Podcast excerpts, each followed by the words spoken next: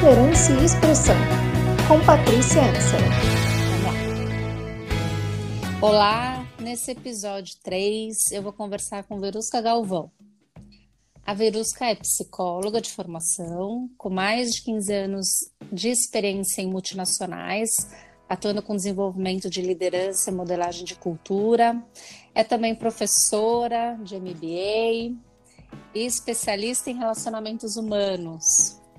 Atua como consultora organizacional há mais de cinco anos. É também mentora de executivos e uma grande amiga querida e parceira de trabalho. É isso, né, Vê? Ai, que delícia estar aqui com você. É, delícia gravar esse podcast. Obrigada bom. pelo convite. Imagina, querida, é uma delícia ter você aqui comigo. Então, Vê, eu pensei em a gente conversar sobre vulnerabilidade, topa? Nossa, super topo. Super amo esse assunto. Gente, esse assunto é a cara da Verusca. Vamos falar sobre vulnerabilidade.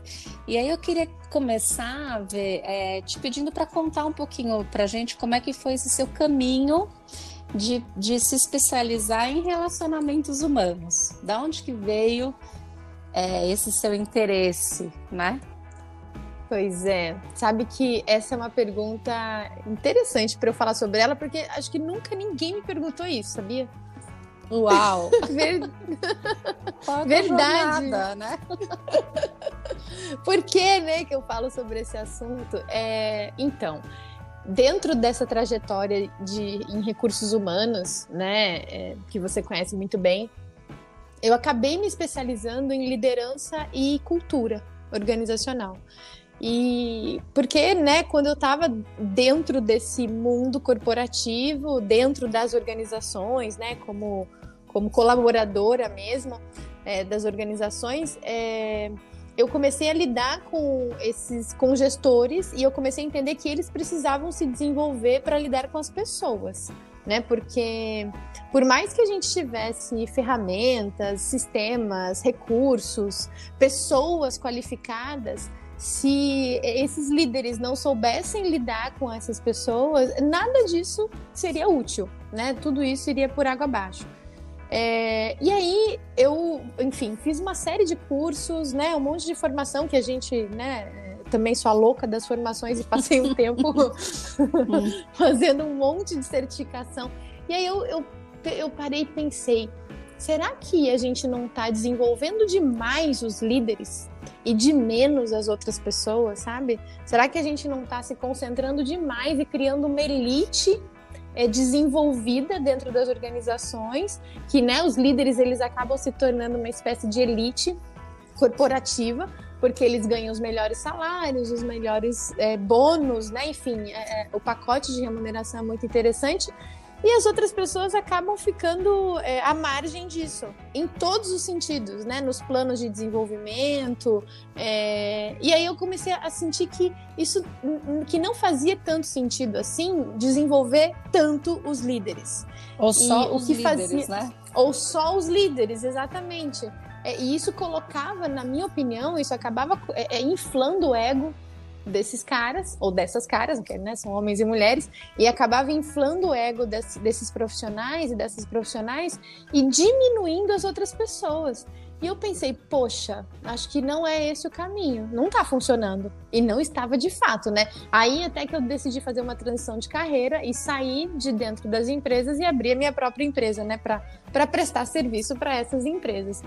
É, e isso, Porque essa ideia... transição que eu, que eu tô entendendo é do que adianta eu instrumentalizar a liderança se eles não se prepararem para engajar ou para repassar ou para se conectar com as pessoas que não têm o mesmo privilégio de ter tantos instrumentos e ferramentas como eles, é isso? É, e aí, hum. sabe uma coisa que eu percebia, né? É, na última multinacional onde eu trabalhei, inclusive, é, eu, eu fazia, obviamente, né, como todo RH faz, programas voltados para a liderança. E não tinha ninguém mais que tinha um programa tão específico assim, né, dentro das organizações. E eu lembro claramente, assim, a postura dos líderes, né, que eles ficavam muito envaidecidos com esses programas que eram construídos só para eles. E eu falava, gente, mas a gente está fazendo algo de muito errado né? Porque a gente está criando, me desculpa o termo, mas a gente está criando monstros. Né? Pessoas com egos inflados e a gente não precisa mais de egos inflados, a gente precisa de seres humanos sabendo se relacionar com outros seres humanos. Né? E aí que depois dessa transição de carreira que eu fiz no final de 2014, então que eu decidi né, trabalhar do lado de fora, é, então já são mais, já são até mais de cinco anos, né? Uhum. É, e aí eu, eu decidi trabalhar do lado de fora é, levando tudo isso que eu havia é, entendido ao longo da minha carreira e observado, estudado, enfim, é, de uma, num outro formato, não só desenvolvendo líderes, mas desenvolvendo é, seres humanos que se relacionam em cargos de liderança, ok, eles estão em cargos de liderança, mas na minha opinião o que falta é essa habilidade de se relacionar. E aí eu tenho estudado agora ainda mais sobre isso, né, é, com temas, por exemplo, sobre inteligência social, né, segurança psicológica, né, e outros assuntos que são justamente ferramentas para que esses profissionais saibam é, se relacionar com os demais profissionais da organização de tal forma que todo mundo se sinta é, pertencente, todo, todas as pessoas se sintam é, tratadas como devem ser, né, como seres humanos que são no nível do ser humano, né? Não no nível de poder hierárquico, porque acho que também tem uma questão de eu gosto quando você fala, a gente foi criando micros, micro é, bolhas de poder também, né? É. Porque você vai, vai, vai criando micro bolhas de poder dentro de uma hierarquia. Isso vai ficando mais perigoso e mais tóxico, né? Então, quando é. a gente trata o nível do, do relacionamento no nível de ser humano para ser humano, da igualdade, né? Eu, eu liderando projetos, processos, pessoas, ou uma ideia, ou uma iniciativa, no mesmo nível que você, como ser humano igual a você. Né? É, exatamente, exatamente. Tanto que uma das coisas, só para concluir esse assunto, uma das coisas que eu comecei a fazer na, naquela época foi colocar líderes e liderados na mesma sala. Mas isso eu percebi que era assim um, um, um, tinha um preconceito a respeito disso enorme. E é o que eu, é o que eu enfrento até hoje na verdade né? Eu percebo que existe essa como assim né? A gente vai colocar todo mundo junto no mesmo espaço né? Eu percebo por exemplo é, executivos com quem eu trabalho né hoje.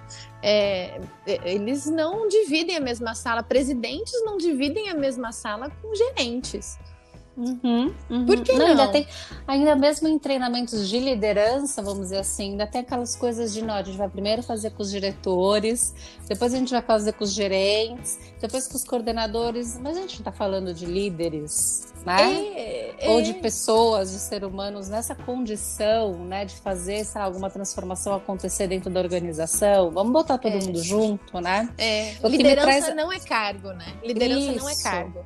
Isso. Ah, é muito, muito interessante saber dessa sua jornada, assim. O que me traz a outra pergunta, assim, que é tipo, algum, algum, há muito pouco tempo atrás, né, falar sobre qualidade das relações é, em ambientes de trabalho, assim, era quase com um assunto secundário, né, Vê? Eu acho que apesar da gente ver um movimento crescente, né, de organizações cada vez mais conscientes e preocupadas com isso, é, ainda tem muito espaço para que isso seja realmente parte de, de, uma agenda de estratégia de negócio, né? É, verdadeiramente, né? Não como uhum. resultado, mas como ignição, como impulsionador do resultado, né? É, na sua experiência, assim, qual que é o teu ponto de vista a respeito disso? Como é que você é. enxerga isso? Então, é, é curioso porque quando eu falo sobre relacionamento, eu percebo que as pessoas, é, consequentemente, é, é pensam sobre relacionamentos amorosos. É tão hum, interessante isso. Exi interessante. É, é, é, existe um, um. Ai, como é tabu? que eu posso dizer? Um, um não sei se, não sei se é um mito, tabu, sei lá. É, mas uma, uma, uma definição, um, um, senso comum, senso comum, acho que é Boa. isso existe um senso comum de que relacionamento é sobre amor, né? É sobre é, intimidade, relacionamento íntimo, relacionamento pessoal, né? E relacionamento é esse movimento de troca que existe entre as pessoas, né? É, é de amor. é, é de, de amor, amor, de conexão, né? De interesse comum, Isso. mas não de intimidade, né? Exatamente, de conexão. Essa palavra é perfeita. Tanto que o Daniel Goleman ele fala, né, que a inteligência social, que é a inteligência das relações humanas, é a nossa capacidade de se conectar com as outras pessoas, mas não essa conexão digital, né? É além disso, é de conectar as nossas emoções, é de ter consciência sobre como os meus comportamentos interferem no comportamento das outras pessoas. Isso é relacionamento né? E isso serve, obviamente, para qualquer tipo de relacionamento, mas a palavra relacionamento já sugere na mente das pessoas relacionamento íntimo. É verdade. É verdade. E o quanto que isso também é um. vou voltar para a palavra tabu. Eu acho que o senso comum de que relacionamento e intimidade eu adoro, mas tem um tabu de falar sobre intimidade, né? Porque também, quando eu estou me relacionando com uma pessoa no nível de ser humano nas emoções, é uma coisa íntima, né? É, você tem razão. Não, não é, não é no nível sexual, certo? Mas é no nível de certo. do, do da, da, da, da minha beleza como ser humano, da minha profundidade, com tudo que eu tenho, né? Minha luz e sombra, né? É, é isso mesmo. Tanto que uma das inteligências que eu gosto de falar a respeito é a inteligência afetiva, né? E, e aí também existe essa, essa confusão. Afé, como se afeto fosse algo que a gente só pudesse expressar com pessoas muito próximas, assim, da nossa família, sabe? Amigos, né? E afeto nada mais é do que a nossa troca emocional né? Então a afetividade tem a ver com todo, todas as trocas que a gente faz emocionalmente falando. E sinceramente, é, isso falta nas organizações, né? Trazer o afeto para as organizações, para as relações é, humanas no trabalho. E é engraçado porque eu vou, vou começar a mudar o rumo dessa prosa. Porque é, quem está escutando, e você também vê que está chegando agora no, no canal, vai ver que a conversa com o Nélio, que foi o primeiro episódio, que agora nesse momento já foi lançado, mas é, estamos para lançar. É, a gente fala sobre amor nas organizações, porque ele foi uma das primeiras que pessoas lindo. que eu ouvi falar, e foi quase que uma ousadia, né? falar sobre amor e o nome da empresa dele é NB Heart, né? É NB Heart. Então, é, convido vocês aí, né, a eventualmente voltar se tiverem interesse. Mas olha, a gente chegou no mesmo ponto, né? Porque eu acho que também que é incrível. muito do que eu acredito, né? Muito legal. então, falar de relacionamento é falar de afeto, né? É falar de conexão, é falar do nível do ser humano, é, do, do, do, genuíno e a falar de comportamento. Completamente. É. Completamente. Falar sobre consciência, né? Sobre, inclusive sobre a, a autoconsciência, que é a consciência uhum. de quem nós somos e como nós expressamos aquilo que somos e sentimos, né? Uhum. O que a gente valoriza, né, naquele é. momento da vida, porque também a gente não é um ser estático, né? E como é, é que os nossos comportamentos se aperfeiçoam os nossos comportamentos, ou tomam mais consciência, ou Eles... a gente lapida, como é que é, Vê? Eles se aperfeiçoam, porque a gente não nasce pronto, né? Ninguém nasce pronto, a gente vai se se, a gente vai evoluindo ao longo da vida, assim como as nossas. Por isso que as nossas relações vão evoluindo, né? Porque a gente vai evoluindo. E é curioso que ontem mesmo eu assisti um, um documentário é, que fala exatamente sobre é, é, essa, essa busca das pessoas né, em quererem que o mundo evolua, né, olhando muito para o macro e pouco para o micro. Né? Então, o micro sou eu. Né? Então, então, por exemplo, se eu quero transformar uma organização, se eu quero transformar o macro, né, que é esse universo organizacional, que é o que a gente está falando aqui, é, eu tenho que transformar o micro. Eu tenho que começar, né, de por mim. quem faz, exatamente, por mim, que é quem vai fazer essa transformação acontecer. Então, aquela frase de Gandhi, que para mim é sensacional, né? Eu, eu é, seja a mudança que você quer no mundo, né? A mudança que você quer que o mundo tenha, faça isso uhum. em você primeiro. Que foi o que inspirou Marshall Rosenberg, né? o criador da filosofia da comunicação não violenta, que trata comportamento como estratégia, né? Porque ele, ele entende que a partir de eu ter essa autoconexão, autoconhecimento, né, sobre as minhas necessidades, meus sentimentos, eu tenho a oportunidade de escolher como eu me comporto, né? Perfeito. É. E, o- e as relações dos seres da, da gente, assim, a gente, a gente se relaciona no nível. A gente vê o comportamento do outro, certo? E a partir do comportamento Certo. que eu expresso e vejo do outro, eu julgo ou não, né? Eu dou feedback a partir daquele comportamento, eu julgo a pessoa, é, dou apelidos a partir de um comportamento, né? Eu posso ser violento ou não, né, se atende uma necessidade minha, ele fala, né, se o comportamento da Verusca atende uma necessidade que é minha, eu já acho que a Verusca é uma pessoa legal, tem um julgamento por trás, né, mas a partir sempre das, dos meus sentimentos, das minhas necessidades. Eu gosto quando ele trata comportamento como estratégia, né, porque eu tenho a oportunidade de é. escolha, né, É, e, é. e aí nesse sentido, quanto mais eu, eu compreendo o que se passa dentro de mim, nesse sentido de lapidar comportamento que a gente estava falando, de melhorar e se desenvolver, mais consciência eu tenho de que de como eu posso expressar isso, né? Não, é super. E é legal você ter trazido isso, né, do Marshall, é, como o comportamento como estratégia, porque há, há- há pouquíssimo tempo atrás, a única coisa que era considerada estratégia dentro das organizações era o conhecimento. Né? Ainda, obviamente que isso ainda acontece, mas já tem algumas é, é, empresas que já estão mudando isso, né? Uhum. Então, por exemplo, o QI era o que se tinha de mais valorizado, né? Por exemplo, na contratação, é, né, nas promoções. É, só que a- a- hoje a gente já sabe que outros indicadores de inteligência são mais importantes do que o QI, como a inteligência emocional, a inteligência Sim. social. Né, que determinam as nossas habilidades socioemocionais, que sem sombra de dúvidas é o que a gente mais precisa hoje como estratégia dentro das Como organizações. É isso aí, e é isso aí. Depois a gente pode até fazer um outro, uma outra conversa sobre esses indicadores todos que a gente vê aí, né? Do Sim, quanto a sim. inteligência emocional ou das habilidades socioemocionais estão impactando, né? É, o negócio, o nível de turnover, de engajamento, etc. Vamos ver para onde essa nossa prosa vai caminhar, se a gente vai chegar aí. Agora, somando esses nossos anos todos de trabalho, né? Eu e você, assim, trabalhando com desenvolvimento de pessoas, cultura organizacional, já dá mais de 35 anos, velho. Dá, né? Então, em grandes empresas, empresas que são líderes de mercado, né?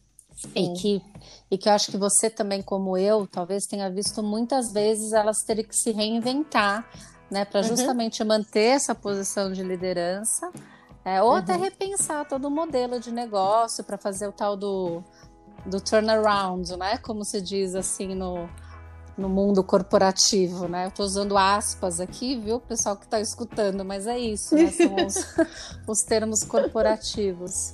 Na sua experiência, Vê, é possível a gente fazer esses turnarounds, essa, essa, esse movimento de repensar a estratégia, é, redirecionar, reposicionar, apenas com foco nos processos, nos recursos e nos sistemas? É né? até engraçado. ou- acho que essa é uma pergunta fechada, né? Mas assim, aonde que entram as pessoas aí nesse, nesse processo? É, Então, o que, que, que processo, que sistema ou que ferramenta, que tecnologia vai continuar funcionando sem as habilidades humanas?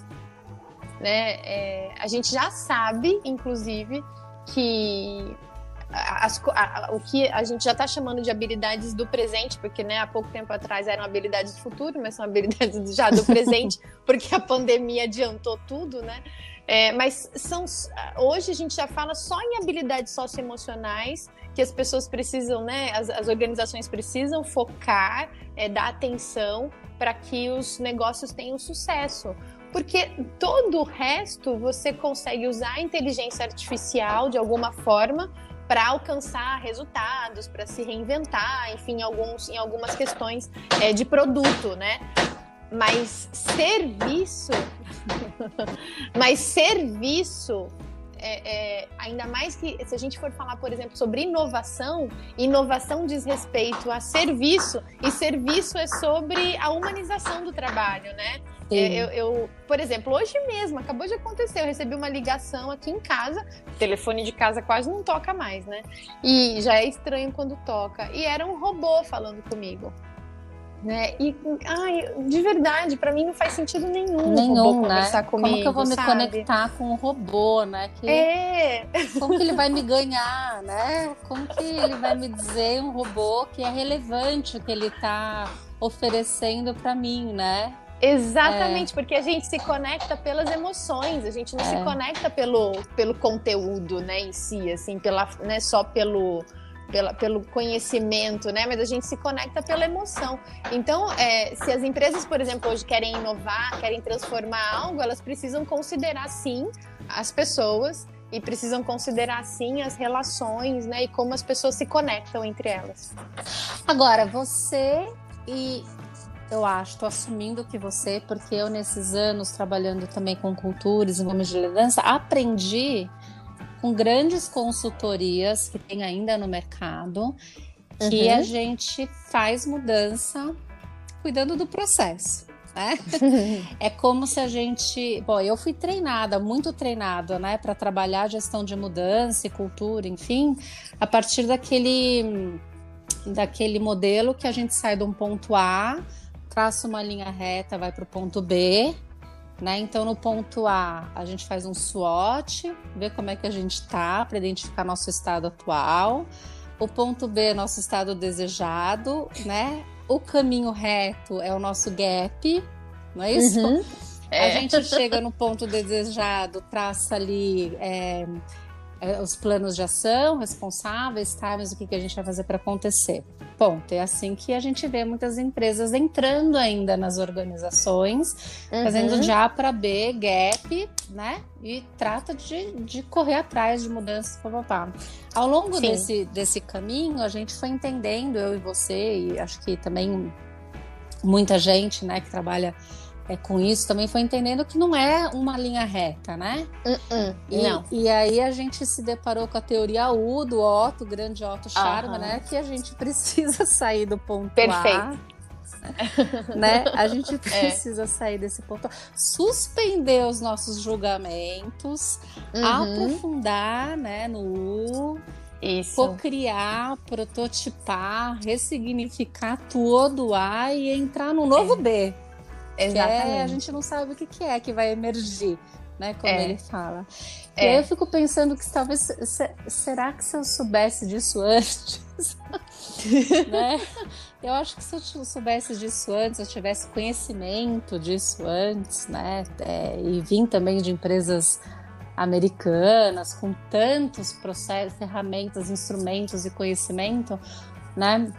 E eu teria acho que feito, teria acho que dado um olhar muito diferente assim para os processos de, né, de líder, de que eu liderei assim, de gestão de mudanças, enfim. Uhum, é. É, porque fazer mudança significa isso, né? É olhar para dentro, mas processo. E, e, então, e, mas você vê, né? Eu fico pensando que eu já, já, eu já, na época que eu estava dentro das empresas, eu já fazia alguns questionamentos de processos, né? Que as pessoas, né? Os, inclusive os executivos olhavam para mim assim com uma cara torta, né? Como assim, menina?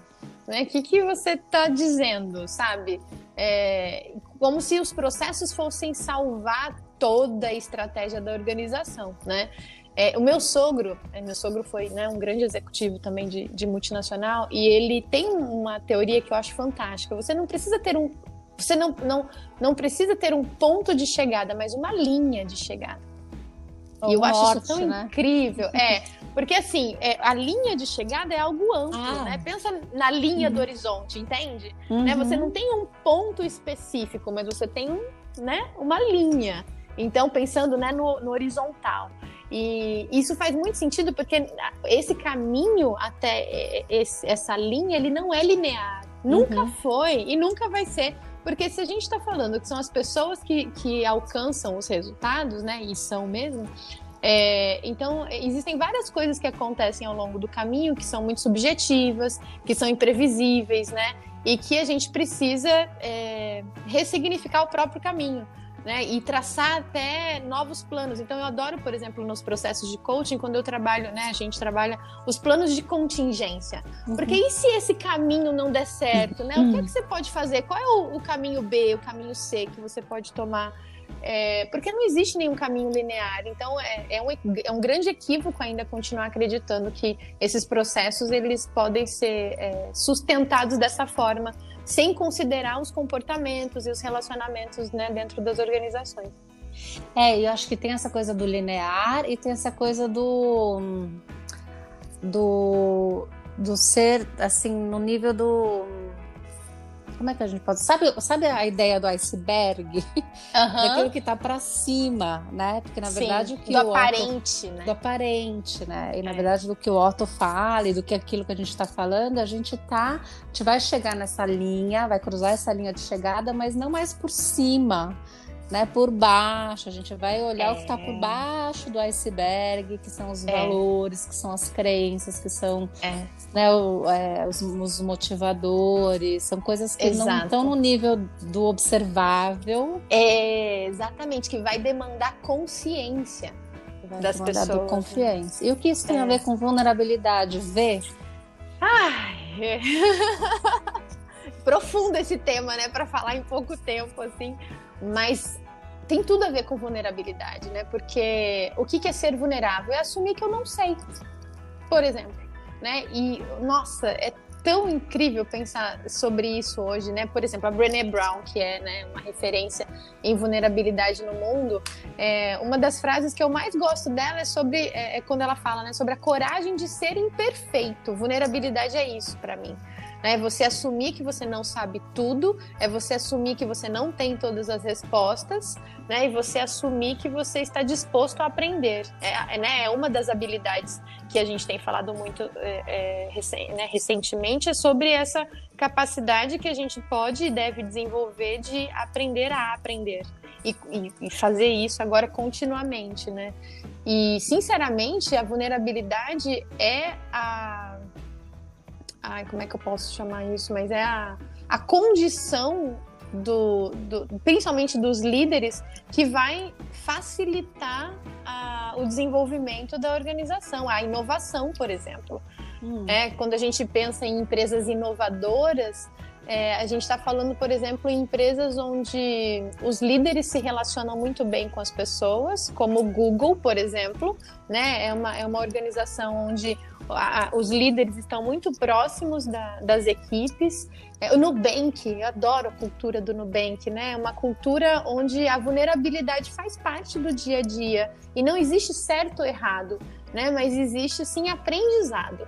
Então a, a vulnerabilidade ela está muito relacionada com a capacidade de aprender e a capacidade de aprender ela está conectada com esse mindset, né? Com esse modelo mental de não olhar para algo que não deu certo, né? Ou que não era o esperado como algo errado, mas sim como um processo de aprendizado. Porque quando eu falo de erro e de acerto já é julgamento, né? É, é julgamento. O que, que, que é por é exemplo, certo, o que, que é errado? É, e quando a gente fala, por exemplo, de erro e acerto dentro do, de uma empresa, quanta coisa que deu errada que depois deu certo, né? É, o próprio champanhe foi um vinho que deu errado, sabe? Então... Sim, mas isso, assim, é, é, suspender o julgamento, porque o que, que é certo e o que, que é errado, ainda mais nesse é. contexto que a gente está hoje, né? E encarar isso é. como aprendizado, né? É. O aprendizado é. continua. E aí, outro dia, acho que você fez um post de de alguma, de alguma pesquisa sobre é, com, é, comportamentos socioemocionais de líderes e apareceu flexibilidade cognitiva. Sim, né, como uma sim. Das, das habilidades das mais habilidades. relevantes, né, mais essenciais para esse é, momento. Para este momento, tem a ver com é. isso, né? Sim, sim. É, flexibilidade cognitiva é, é a, é a nossa flexibilidade em aprender, né? Em considerar, inclusive, outros, outros uh, pontos de vista, considerar né, outros temas que eu ainda não conheço, considerar outras perspectivas e aprender com tudo isso que eu não sei. Eu costumo dizer que uma, um dos, ah, sei lá, um, um mantra que eu acho que hoje a liderança precisa ter e mentalizar, né? É, que não é que eu tenho todas as respostas, mas eu sou capaz de fazer as melhores perguntas para uhum. ter as melhores respostas, né? Então, para mim, o líder hoje, um líder vulnerável, inclusive, é que é esse líder que, que que promove essas relações humanas, né, que promove a inovação, que promove o engajamento das equipes, é o líder que sabe observar, respeita e faz as melhores perguntas para que todo mundo chegue no, no, melhor resultado que seja bom para todo mundo. E aí, voltando lá sobre a questão dos processos, é, que para mim está conectada com essa, né, o processo é algo muito rígido e uhum. vulnerabilidade uhum. é o oposto disso. Né? A vulnerabilidade é algo muito flexível, né? É, então, acho que a liderança tendo essa capacidade de se assumir vulnerável, vai entender, né, que não existe um ponto de chegada, né, mas que existem vários caminhos possíveis para se chegar num lugar onde todo mundo vai ter resultados, que esses processos eles até traziam resultados, mas não eram resultados sustentáveis. Uhum. Já a vulnerabilidade, ela traz resultados que podem ser resultados sustentáveis, sim, justamente porque gera nas pessoas esse senso de coletividade, de pertencimento, né? De, uh, de, uh, de engajamento, que é o que todo líder busca, né? No meu ponto de vista e pelo que eu tenho observado no meu trabalho. Ou seja, para inovar, para ter mais alta performance, para engajar, para aprender, é preciso ser vulnerável. Sim. é preciso ser vulnerável. E para fazer perguntas também, né? Porque tem. É, quando você fala de perguntas, e isso me remete a ser, é, ser curioso, né? Uhum. E, e, saber que perguntas fazer, né? Mas não, de novo, não no nível técnico, né? Aquela pessoa que Isso. entra fazendo perguntas, mas já tem as respostas para tudo. Faz a pergunta uhum. só por fazer, né, Vê? Mas no é. nível de de, genu, de, é, de, estar genuinamente Isso. interessado em saber o que mais que deste é. coletivo, dessas outras pessoas pode vir, né? Que não tem mais é. a ver comigo, mas tem a ver sobre o que a gente pode construir junto, né? É, quantas vezes, né, Paty, assim, a gente já viu em equipes os líderes é, que, os, né, ocupando cargos que nas, né, enfim, é bem complexo falar sobre isso, mas liderança não é cargo, mas no final das contas, dentro das empresas, ela acaba sendo, né? É, hierarquicamente falando, mas quantas vezes a gente viu líderes atrapalhando os processos criativos das equipes, uhum. justamente por não manter essa curiosidade, por não se, por, por não querer demonstrar vulnerabilidade e por não é, fazer perguntas de verdade genuínas, né, que fossem uhum. verdadeiramente genuínas. É que ele não tinha resposta, mas ele tinha, ele deveria ter o interesse, a curiosidade uhum. em buscar a resposta nos talentos que existem na sua equipe. Uhum.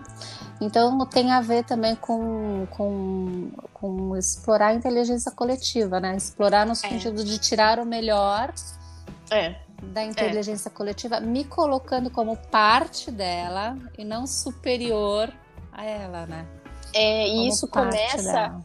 pela crença de que eu sou parte né? E pela crença de que existe um potencial que eu ainda não conheço. Então, são, uhum. né, são, são modelos mentais. Quando a gente fala de crença, a gente fala de modelo mental. Então, são modelos mentais muito poderosos, né? São crenças muito poderosas que, e que a inovação nasce disso. Uhum. Né? O uhum. enga, inclusive, o engajamento das pessoas nasce. Eu mesma, né, fui é, líder de várias equipes e, e, era muito interessante quando eu assumia que eu não sabia é, né, acho que pelo fato de ser psicóloga, isso me ajudou muito a liderar pessoas, né, liderar times. E, e quando eu assumia que eu não sabia e que eu, e eles, eles achavam aquilo tão incrível, né, que, e eles achavam tão incrível a possibilidade deles me ensinarem algo.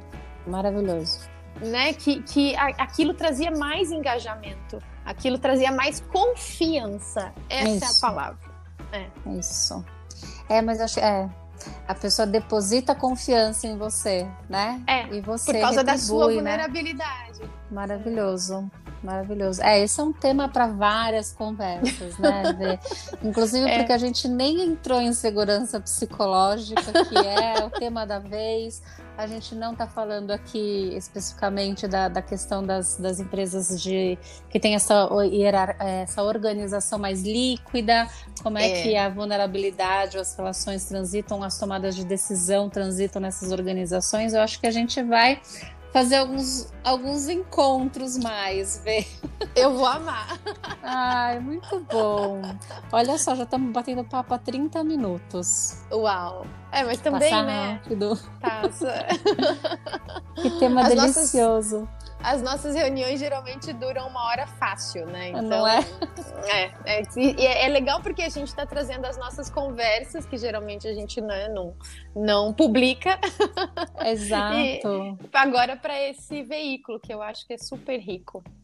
Você sabe que eu já ia encerrar, mas eu vou subir o avião de novo. Sabe quando o avião tá quase, né? Uhum. E ele. É, você falou desse assunto, né? De, de, de como que é assumir que não sabe. Tem esse poder, né, de essa força, essa questão de poder também, essa força de das pessoas se sentirem né, parte, de poder contribuir mais. Quando eu assumi uma posição muito hum, grande na TAM, uhum. na TAM, né, vou trazer uhum. aqui a minha vulnerabilidade para esse assunto e como isso funcionou. Eu assumi uma área de treinamento muito técnica, né? Uma uhum. área de treinamento que era com que é uma área muito controlada pela ANAC, né? Com com procedimentos Nossa. e padrões muito específicos. Sabia nada disso, nada uhum. disso, né? Uhum. É, e a primeira reunião que eu tive com, com a pessoa que era gerente da área, ali, o gerente de treinamento na minha sala, eu chorei. Por quê? Eu chorei porque ele começou a falar as coisas, eu não entendia nada. eu imagino. Nada, nada do que ele estava falando. Uhum. Eu chorei, eu fiquei com olho, eu fiquei muito emocionada. E eu falei assim para ele, eu não tô entendendo nada do que você tá falando. Eu vou precisar da tua ajuda. Uau. Eu vou precisar é da tua ajuda. É. Ele pegou na minha mão e ele falou: "Conta comigo. Conta comigo, eu tô aqui há 14 anos. Eu conheço as pessoas da NAC, as pessoas dessa organização.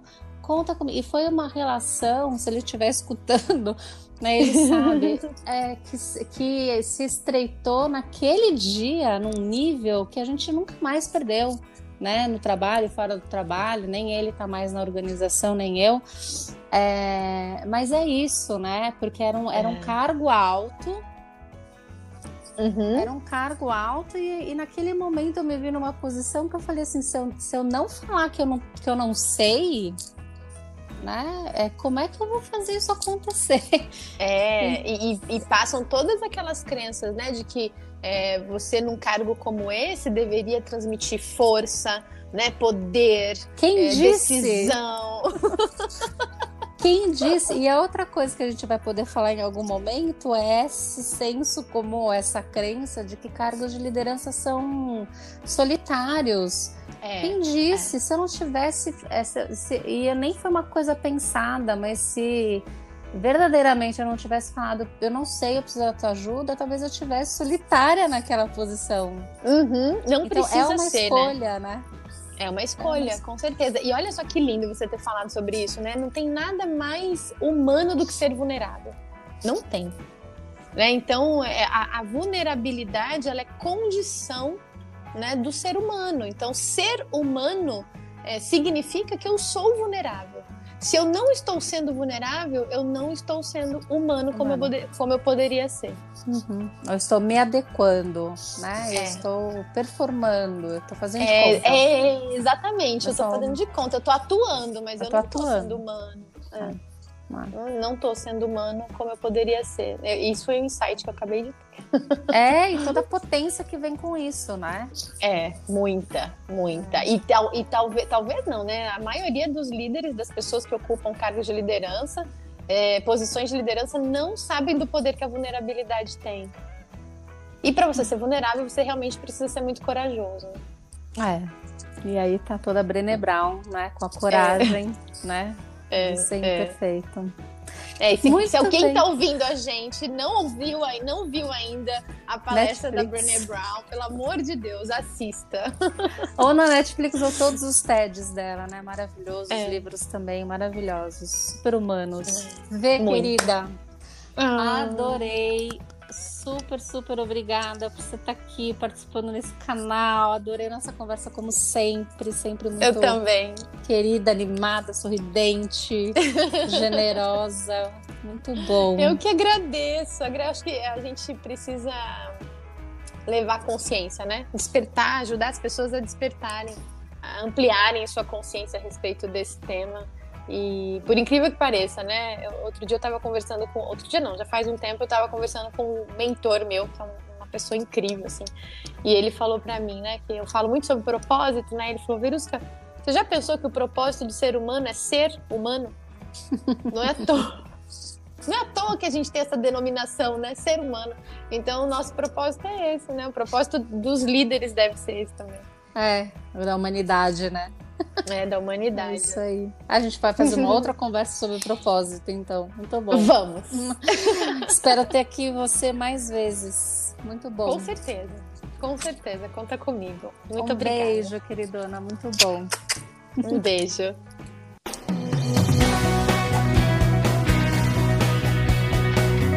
Liderança e Expressão, com Patrícia Ansara.